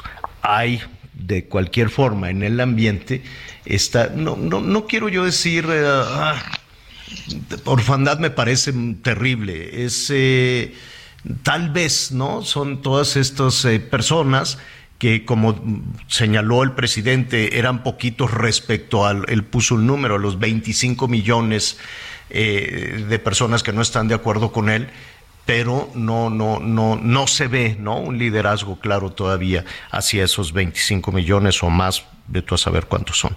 Pero ya lo platicaremos más adelante, Tocayo.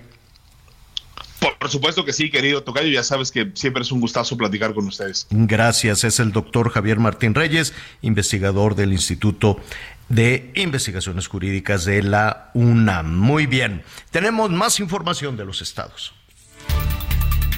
En Poza Rica, municipio ubicado en la zona norte del estado de Veracruz, fueron colocadas las fotografías de 50 hombres y mujeres que están en calidad de desaparecidos desde hace más de 10 años y que hasta el momento no hay indicios de su paradero. El mural se encuentra en la parte trasera del Monumento a la Madre en la glorieta de la avenida Lázaro Cárdenas, en la zona centro de esta ciudad petrolera. En ese sitio han sido constantes las manifestaciones de familiares de desaparecidos para exigir la aparición con vida de sus seres queridos. Se tratan integrantes del colectivo en busca María Herrera, quienes llevan a cabo jornadas de difusión para localizar a sus familiares. El mural Memoria Viva fue inaugurado recientemente y una de sus frases dice, seguiré siendo tu voz y la de todos los que no están. En la parte superior del mural sobre las fotografías de los desaparecidos también se lee el mensaje, mi corazón del suelo al cielo buscándote. Cabe recordar que el espacio público fue intervenido artísticamente por la iniciativa ciudadana con el proyecto Recuperación de la Memoria de Personas Desaparecidas de Veracruz. Informó desde Veracruz Juan David Castilla.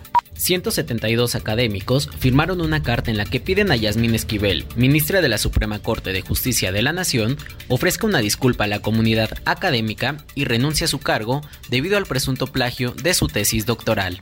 Los firmantes consideraron que el caso que envuelve a la ministra y la respuesta de su representante legal, en la que argumenta que se trata de deficiencias o descuidos, es un insulto al rigor, a la honestidad y al trabajo intelectual que se ha construido a lo largo de siglos desde la academia. Los académicos de universidades como la UNAM, la UAM, el CIDE, el Colegio de México, el CIMBESTAP, el Tecnológico de Monterrey y otras instituciones nacionales e internacionales recordaron que la honestidad intelectual y la obligación de citar las fuentes que se utilizan son una exigencia inexcusable, informó Ángel Villegas.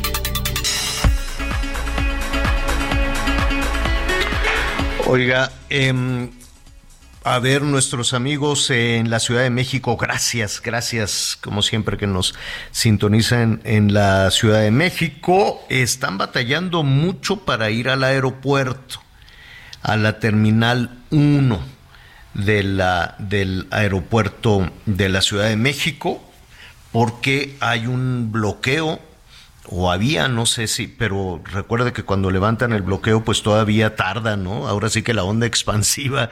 Hay un bloqueo de taxistas, Miguel.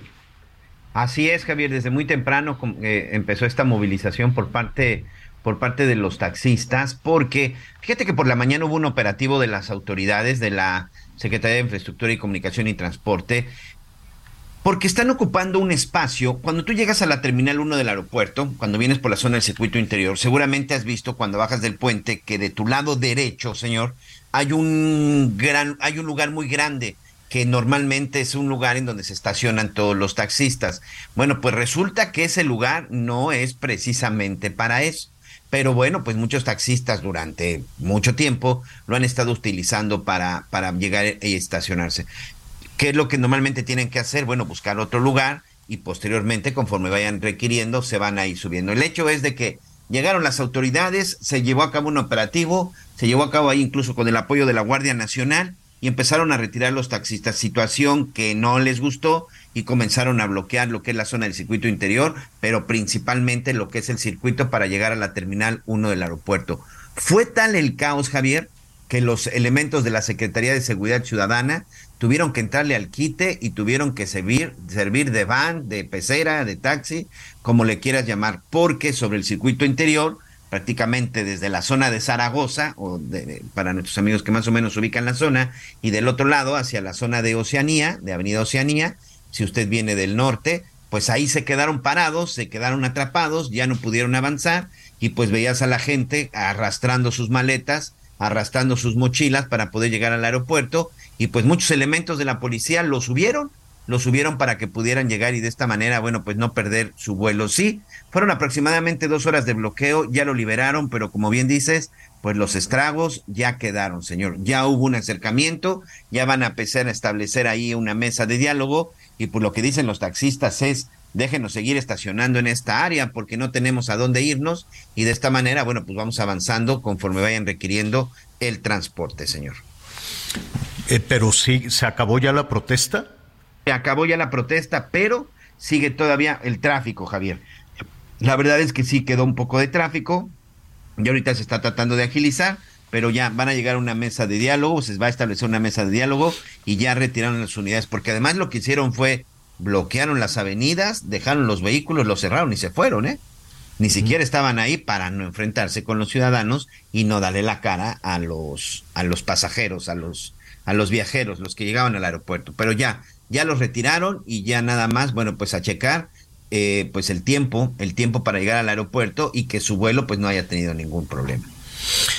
Bueno, pues eh, así están las cosas. Oiga, a las nueve de la mañana, más o menos, más o menos a las nueve de la mañana, el presidente López Obrador anunció, dijo, pues hasta aquí llegamos en, en la mañanera de hoy porque me voy a platicar con Elon Musk. No, no, no vino a la, a la Ciudad de México.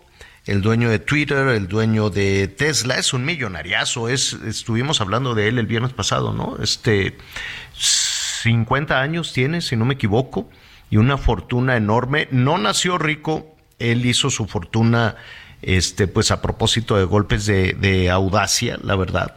Él es de Sudáfrica, no me quiero equivocar, pero creo que es de Sudáfrica. Y entonces, pues ha hecho una fortuna tremenda. Ajá y este se reunió ahí en Monterrey, fue una carne asada con el gobernador García y ahí quedaron, oye, pues vamos poniendo aquí la planta, imagínese el impulso en el desarrollo que iba a tener para Nuevo León con esas inversiones, una inversión pues casi casi el tamaño de la inversión de la refinería de Dos Bocas, ¿para qué? Para la fabricación de autos cero emisiones.